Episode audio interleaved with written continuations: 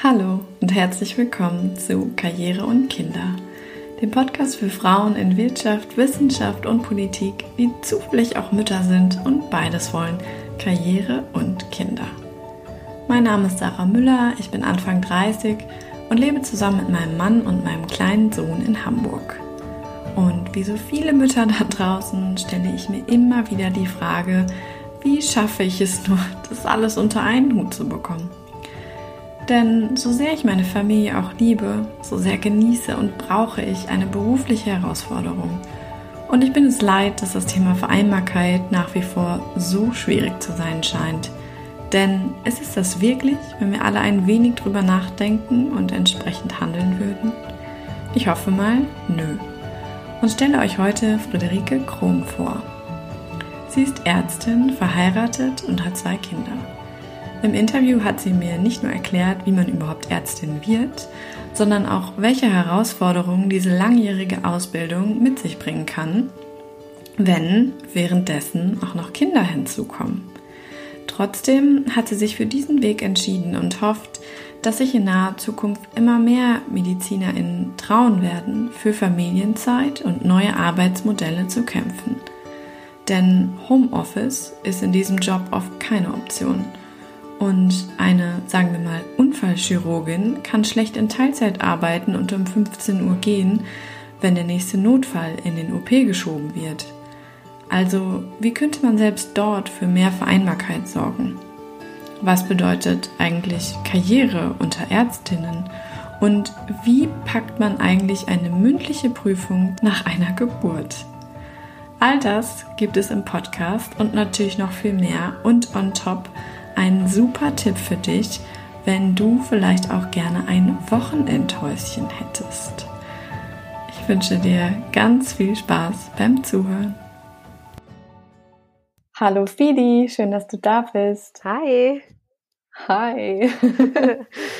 Ich starte direkt voll durch und zwar haben wir uns ja schon zu deiner Dissertation äh, unterhalten und du hast mir erzählt, dass du sie gerade eingereicht hast. Ja. Erstmal herzlichen Glückwunsch. Danke. Und ja, in was hast du eigentlich promoviert? Das wollte ich noch fragen.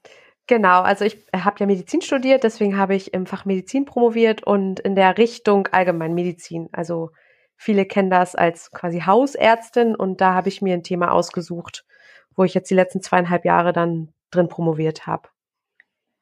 Wow, ja, zweieinhalb Jahre ist auch eine längere Zeit. Und das vor allen Dingen neben noch Job und Kindern. Wie hast du das denn gemacht? Wie promoviert man in der Konstellation?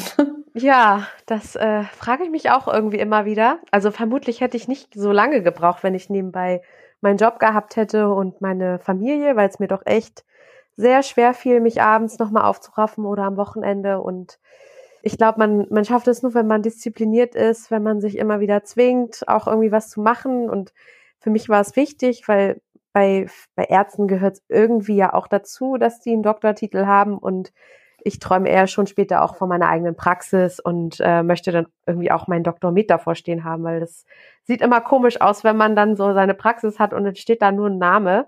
Gerade jetzt so, wenn ich meine Oma oder meine, ja, die ältere Generation angucke, die denken dann immer, wie, das ist ja gar kein Arzt, wenn da nicht ein Doktor dran steht. Ganz so schlimm finde ich es nicht, aber irgendwie finde ich doch auch, dass es da traditionell zugehört.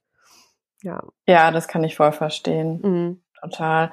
Und warum wolltest du eigentlich Ärztin werden? Ähm, ja, also das ist irgendwie auch schon, schon immer so gewesen. Als ich selber mal als Kind im Krankenhaus war, fand ich das alles voll spannend und da hatte ich irgendwie Verdacht auf Blinddarmentzündung und dann haben die da alle möglichen Sachen mit mir gemacht und ich fand das irgendwie ganz spannend und dann fing das so an, also so seitdem ich so 13 war ungefähr und dann habe ich da auch nicht mehr aus der Richtung weggeguckt, also irgendwie ja, ging es dann immer weiter, dass mich das interessiert hat und dass man auch dann in der Schule die Naturwissenschaften als äh, Schwerpunkt gewählt hat und genau, ja, irgendwie war das so. Das ist ja total lustig. Also ich war auch als Kind mit äh, Blinddarm, dann leider nicht nur Verdacht im Krankenhaus, aber bei mir hatte das irgendwie nicht diese Auswirkung.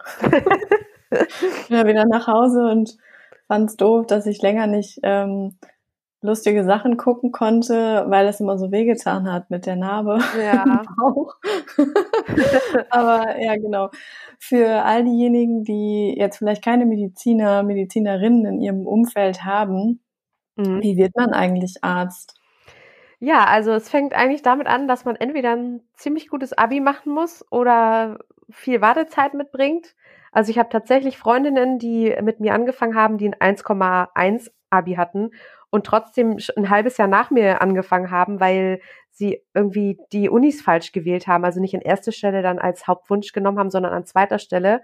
Und dann hatte ich eine Uni schon abgelehnt und du hast mit 1,1 immer noch keine Zusage gekriegt von der Uni. Also es fängt da Wahnsinn. schon irgendwie an. Das ist total absurd. Und dann, ja, dann studiert man sechs Jahre. Also man macht, ähm, das war früher so aufgeteilt. Inzwischen gibt es da so einen Modellstudiengang, der ein bisschen anders ist. Aber ich habe noch nach dem alten System studiert. Da macht man die Vorklinikzeit, die geht zwei Jahre. Und dann macht man noch die Klinikzeit, die geht vier Jahre. Und nach den zwei Jahren Vorklinik macht man das Physikum, das ist so das erste Staatsexamen. Nach drei Jahren ähm, macht man dann, also nach drei weiteren Jahren macht man die erste ärztliche Prüfung. Das ist dann so eine schriftliche Klausur, die, weiß gar nicht, vier Stunden geht oder so. Und dann macht man das PJ, dieses praktische Jahr, und danach hat man nochmal eine mündliche Prüfung. Und dann ist man erst fertig. Und nach diesen sechs Jahren ähm, ist man dann ja erstmal so Arzt quasi, aber man muss dann noch seine Fachrichtung wählen und dann noch mal fünf bis sieben Jahre Facharzt machen. Also wenn man einen Facharzt machen will, das machen eigentlich alle. Wahnsinn. Das heißt, wenn man ganz, ganz schnell ist und alles gut klappt, wie lange dauert es dann? Also je nachdem, wenn du jetzt zum Beispiel dein Studium gut durchziehst, dann bist du nach sechs Jahren mit dem Studium fertig. Und wenn man dann zum Beispiel ähm, Internist werden will oder ja, Chirurg zum Beispiel, da muss man für den Internisten noch mal so fünf Jahre ungefähr und für den Chirurgen, glaube ich, sechs bis sieben Jahre in Vollzeit arbeiten. Und dann hat man nach der Facharztprüfung dann seinen Facharzt. Wahnsinn. Also zwölf Jahre ungefähr, kann man rechnen. Und diese Facharztprüfung ist dann das zweite Staatsexamen? Ähm, nee, das ist quasi, also das, ähm, vielleicht habe ich es auch ein bisschen doof erklärt. Also im Studium hat man quasi drei Staatsexamen und dann ist man ah, Arzt okay. und nachdem, also du bist dann ja Assistenzarzt die ganze Zeit über, in der du noch keinen Facharzt hast und danach hast du dann diese Facharztprüfung. Das ist kein Examen in der Sicht, sondern das ist wirklich die aller, aller, allerletzte Abschlussprüfung, bis du dann sagst, ich bin Facharzt für Kardiologie oder für innere Medizin oder Chirurgie oder was weiß ich. Okay, also das kommt bei dir dann erst noch. Das kommt noch, genau, da bin ich noch nicht. Ja, ich frage deswegen so nach diesen Staatsexamen, weil du mir erzählt hast, dass eure Kinder immer passend kurz vor den Examen kamen. Ja. Da habe ich mich noch gefragt, wie alt war sie denn da und wie hast du das eigentlich gemacht? Ja, das war irgendwie teilweise geplant, teilweise ungeplant. Also mein erstes Kind, da war ich äh, 27. Das kam quasi zu der zweiten, zum zweiten Examen. Also das war dann diese schriftliche Klausur da habe ich dann noch schwanger und, und dann kam er schon und dann habe ich noch drei Monate gehabt und habe dann so gelernt mit ihm. Ähm, zum Glück war er klein und ganz lieb und das ging dann eigentlich ganz gut. Viel und, geschlafen. Ja, viel geschlafen und auch tatsächlich dann schon ein bisschen Babysitter gehabt. Sonst wäre das, glaube ich, auch nicht gegangen. Aber es war auch irgendwie, fiel mir auch schwierig, muss ich sagen, dass man dann so ein kleines Baby doch schon in andere Hände gibt und aber gleichzeitig weiß, wenn ich jetzt nicht lerne, dann vergesse ich es alles wieder und dann wird es noch schwieriger. Also deswegen war das irgendwie so eine Einbahnstraße. Mhm. Und ja, mein zweites Kind, das äh, wollte ein bisschen früher auf die Welt kommen und kam dann sechs Tage vor der mündlichen. Das war nicht ganz so geplant, ähm, auch ein bisschen überraschend, aber ich bin dann an dem Sonntag, das weiß ich noch genau, aus dem Krankenhaus selber dann entlassen worden und am Montag und Dienstag hatte ich dann zwei Tage meine mündliche Prüfung und ging auch alles gut. Also ja, es war nicht, nicht ganz so gewollt, aber äh, ja, es kommt ja sowieso immer anders, als man denkt. okay, krass. Also viele können ja noch nicht mal wieder laufen. Ja. Also, aber das ging offensichtlich. ich durfte, das war also die mündliche Prüfung, die findet dann auch im Krankenhaus am Patientenbett statt und ich habe tatsächlich dann äh, ah, von meinem Prüfer einen Stuhl bekommen äh, dass ich mich hinsetzen durfte. Das war ganz nett. Ich glaube, sonst wäre mein Kreislauf auch zusammengebrochen. Ich ja, war noch ein bisschen schlapp. Ja. Das genau. heißt, würdest du es nochmal so machen? Ach, ja, also ich glaube, ja, zum einen irgendwie schon, weil es doch wirklich schön ist, wenn man, wenn man einfach jung Mutter wird, wobei ich ja auch dann mit 27, 28 auch gar nicht mehr so richtig jung war. Also meine Mutter damals war noch jünger als ich mit drei Kindern, da war die mit 28 durch und äh, ich habe da quasi ja gerade erst angefangen. Aber ähm, und was ich auch schade fand, ist, wenn man das jetzt vergleicht mit den Freundinnen, die ich jetzt habe und die fertig sind im Beruf und dann Elternzeit haben, Elterngeld kriegen und wirklich sich voll aufs Kind einlassen können, das konnte ich halt nicht. Also ich musste ja weiter studieren. Ich, ich wollte es auch durchziehen in der Regelstudienzeit.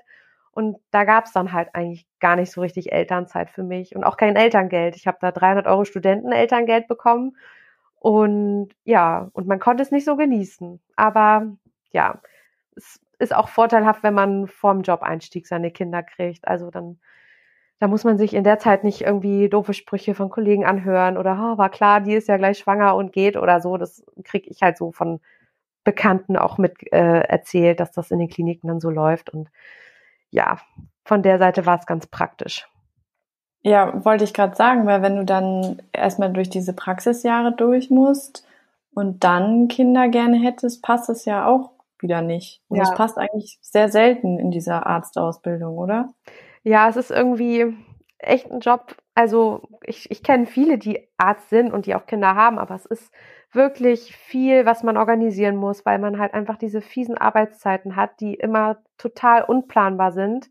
Also man, man weiß halt, man hat nicht von montags bis freitags seinen Job von 8 bis 16 Uhr, sondern es schwankt halt. Man hat, man hat Nachtdienste, Wochenenddienste und es wechselt sich ab, Kollegen sind krank, da muss man einspringen und dann hat man zwölf Stunden Dienste und dann kann man doch nicht richtig ausschlafen. Also es ist irgendwie echt kompliziert. Also und da, da muss man dann echt gucken, wenn man dann noch Kinder hat, die nachts irgendwie schlecht schlafen und man dann nachts auch nicht zur Ruhe kommt. Also das zum Glück habe ich das nicht.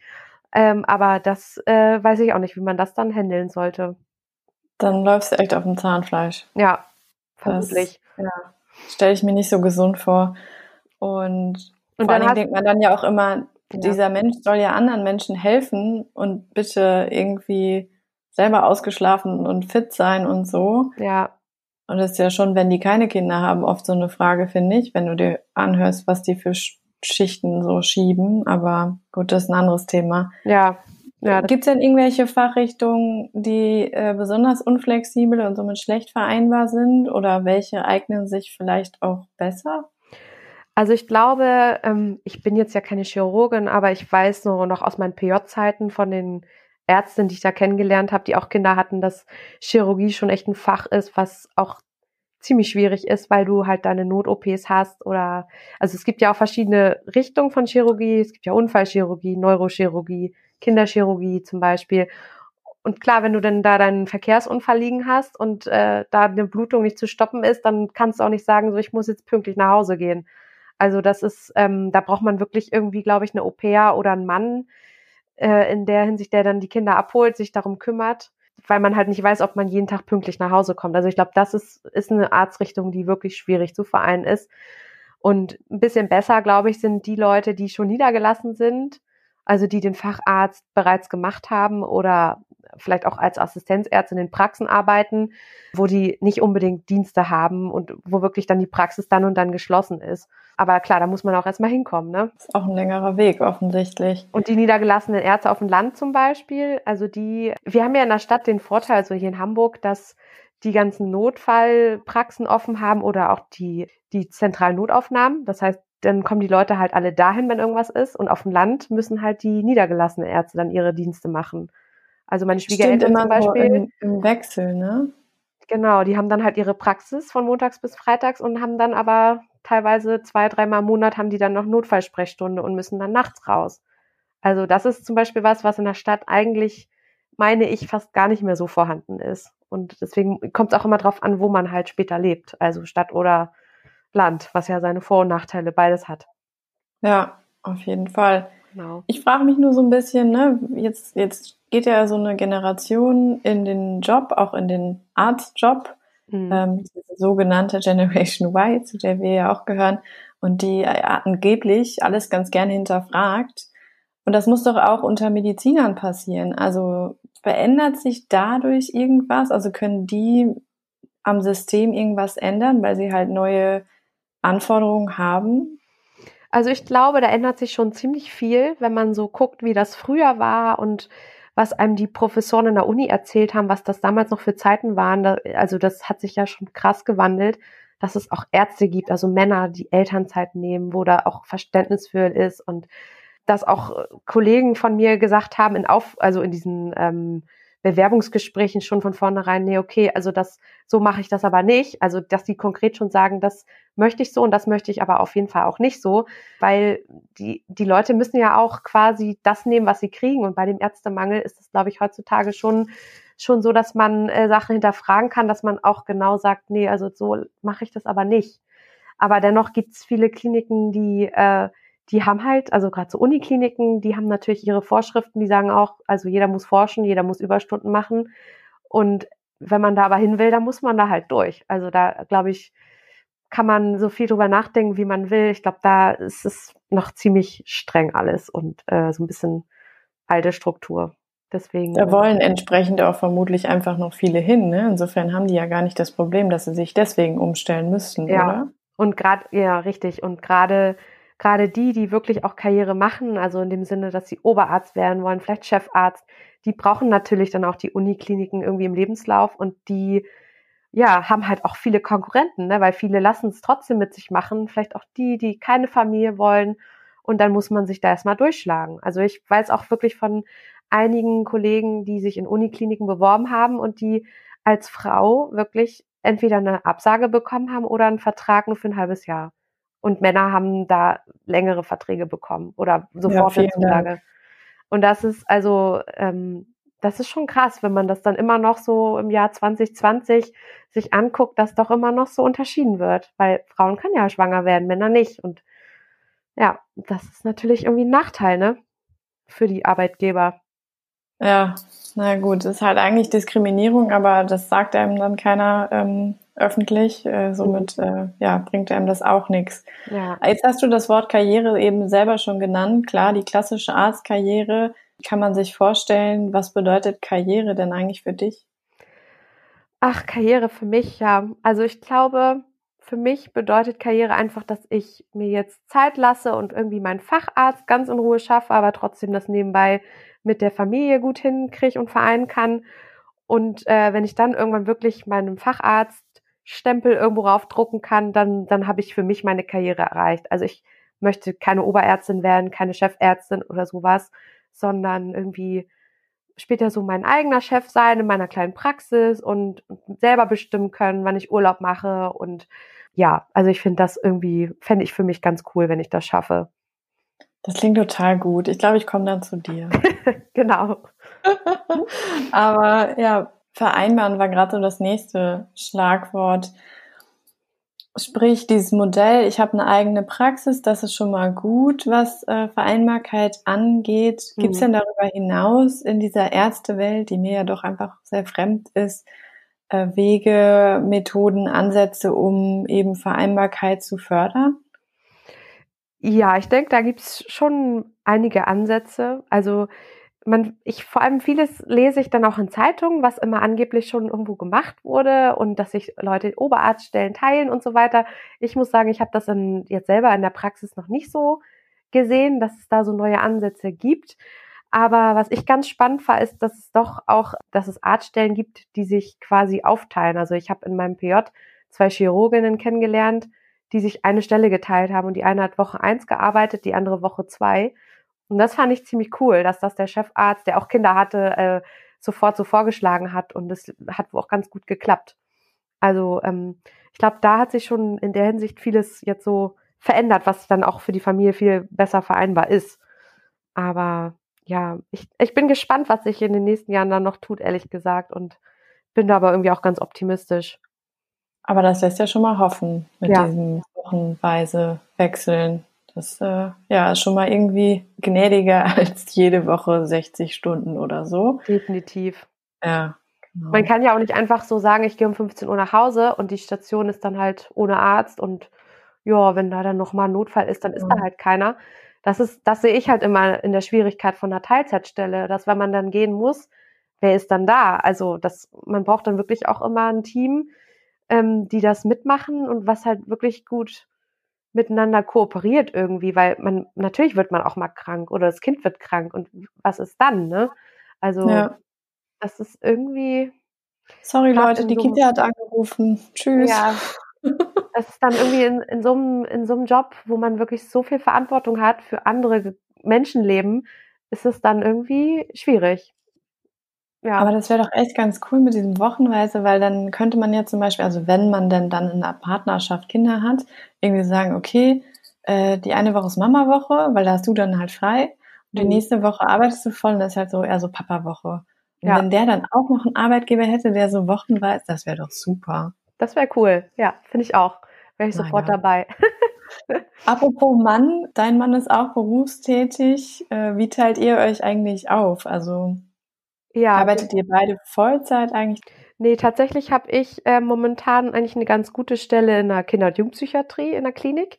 Und ja. ich habe da echt, also meine Oberärztin ist mein volles Idol, die hat fünf Kinder und äh, die hat das beste Verständnis überhaupt, wenn man mal sagt, ich kann nicht pünktlich kommen oder ich muss früher los oder so. Deswegen, ich habe da wirklich eine tolle Stelle und darf 80 Prozent nur in Anführungsstrichen arbeiten, was so ungefähr 32 Stunden sind. Und mein Mann, der arbeitet Vollzeit. Also der ist dann ziemlich viel unterwegs, aber jetzt durch Corona auch zum Glück also dauerhaft im Homeoffice und kann dann hier auch ganz gut zu Hause helfen. Das ist sehr praktisch. Hat das Homeoffice für euch äh, die Sache erleichtert? Ja, definitiv. Also er musste sonst immer morgens eine Stunde zur Arbeit hinfahren und eine Stunde zurück. Also in der Zeit hat er auch gearbeitet, weil er dann in der Bahn gesessen hat, aber trotzdem ist es halt irgendwie viel stressiger, wenn man dann, wenn alle morgens aus dem Haus müssen oder wenn einer zumindest irgendwie noch da ist und die Kinder mit fertig macht und dann nur ich zum Beispiel gehe und er hier noch ein bisschen klar Schiff machen kann, weil die Zeit hat man dann ja trotzdem irgendwie über. Also er sagt mir auch selber immer, er arbeitet eigentlich sogar mehr als vorher, weil er effektiver ist und weil er einfach schneller alles vor Ort hat und war vorher auch immer einmal in der Woche zu Hause im Homeoffice. Deswegen war das für ihn schon ähm, bekannt. Gelernt. Ja, genau, er war schon drin und kann sich hier auch gut konzentrieren und deswegen, ähm, ja, es ist echt eine, eigentlich echt eine gute Situation gerade für uns, auch wenn das alles natürlich nicht so toll ist. Ja. Und habt ihr denn dann darüber hinaus noch irgendwie Betreuung, also äh, Kita, klar, aber weiß ich nicht, mit Großeltern etc.? Also eine Babysitterin haben wir zurzeit nicht, weil genau die Kinder sind halt bis zu zehn Stunden, wenn wir wirklich irgendwie beide viel zu tun haben in der Kita. Aber unsere Großeltern, also meine Eltern und seine Eltern, die wohnen nicht so weit weg. Und hin und wieder können die Kinder dann auch mal für ein Wochenende oder wenn die mal unter der Woche frei haben, können sie auch mal ein paar Tage dahin. Und das hatten wir letzte Woche erst. Das war irgendwie ganz schön, dass wir dann auch mal drei Tage wirklich nur gearbeitet haben oder auch abends dann mal für uns was hatten, ein bisschen Zeit kann ich auch jedem nur empfehlen, wenn man Kinder hat, immer unbedingt die Kinder auch mal, nee, nicht abschieben, aber woanders hin vermitteln sozusagen zu vertrauten Leuten. Ja. Ja, klar, weil somit habt ihr ja auch mal wieder Zeit für euch zu zweit oder alleine und sonst ist ja, ja schwierig, oder? Genau. Also das, man hat auch, man schöpft so schnell Energie. Also früher war das so, ne, man ist im Urlaub gewesen, nach einer Woche hat man erst langsam gemerkt, dass man zur Ruhe kommt. Und seitdem man Kinder hat, sind wir nach drei Stunden quasi schon wieder voll aufgeladen, weil man, ja, weiß ich nicht, wenn man dann mal Zeitung liest oder einfach mal ins Café gehen kann. Das ist, weil man das nicht mehr so oft macht, ist das dann so Gold wert und das tut echt der Seele so gut. Das muss man sich ab und zu mal gönnen. Guck mal, Eltern sind bei allem so viel schneller, selbst beim Thema Erholung.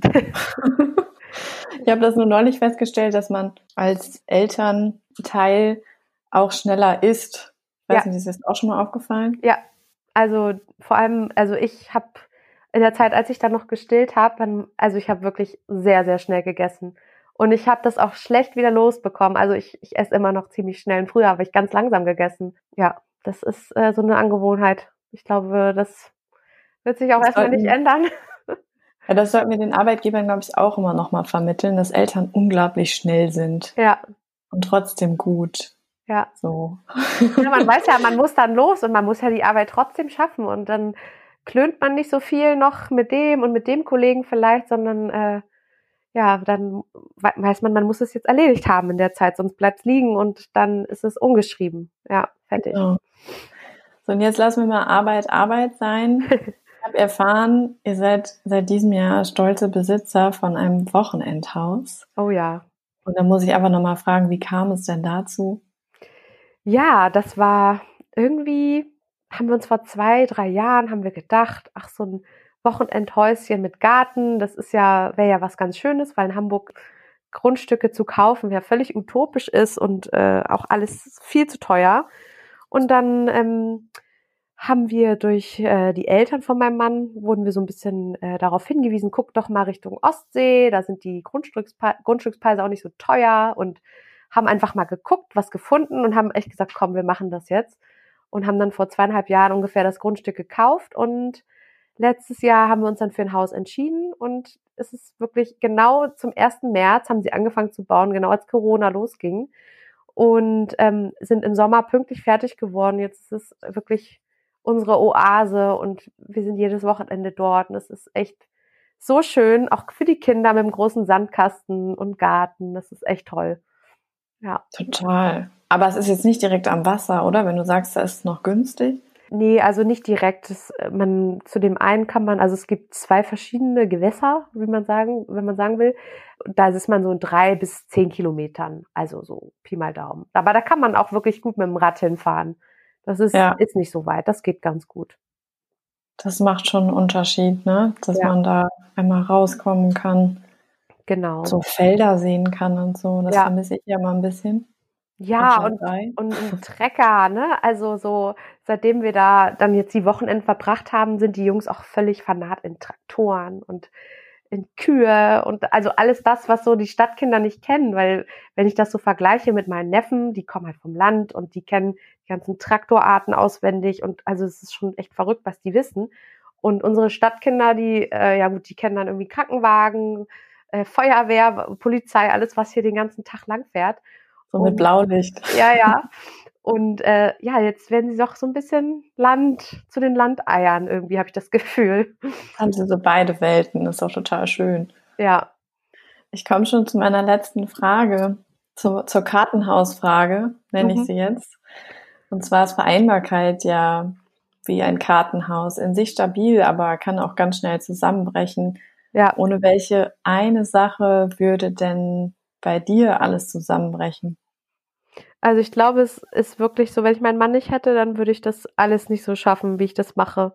Muss ich echt sagen, so eine stabile Partnerschaft ist so wichtig. Also an, an alle alleinerziehende Mütter habe ich meinen vollsten Respekt und ziehe den Hut und weiß gar nicht, wie die das schaffen. Aber ähm, also hätte ich meinen Mann nicht, dann wüsste ich wirklich nicht, wie ich das alles jetzt meistern sollte, weil er mir so gut den Rücken frei hält. Wir haben verstehen beide eigentlich uns so gut und wissen, was dem anderen wichtig ist. Und ja, also er unterstützt mich da total. Er kommt auch aus einer Ärztefamilie, weiß ganz genau, ähm, wie das ist, auch was man selbst als Kind für Erfahrungen gemacht hat. Und deswegen ähm, muss ich da nie lange irgendwie mich rechtfertigen mit irgendwas, sondern er weiß sofort, was Sache ist. Und das hilft mir echt ganz gut.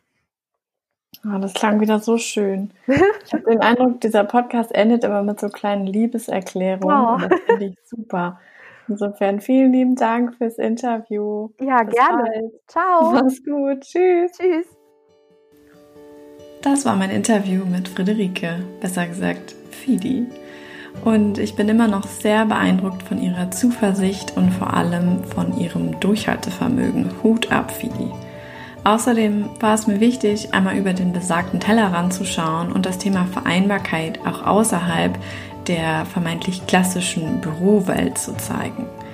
Wenn du vielleicht auch solche Beispiele kennst, schreib mir gerne auf Instagram an Karriere und Kinder, schreibt sich alles in einem Wort, oder an meine E-Mail-Adresse karriereundkinder.gmail.com. Beides findest du auch in den Show Notes. Und wenn dir der Podcast gefällt, abonniere ihn gern und hinterlasse mir gute Bewertungen. Ich freue mich, wenn du beim nächsten Mal wieder reinhörst und sage bis dahin und bleib dir treu, deine Sarah.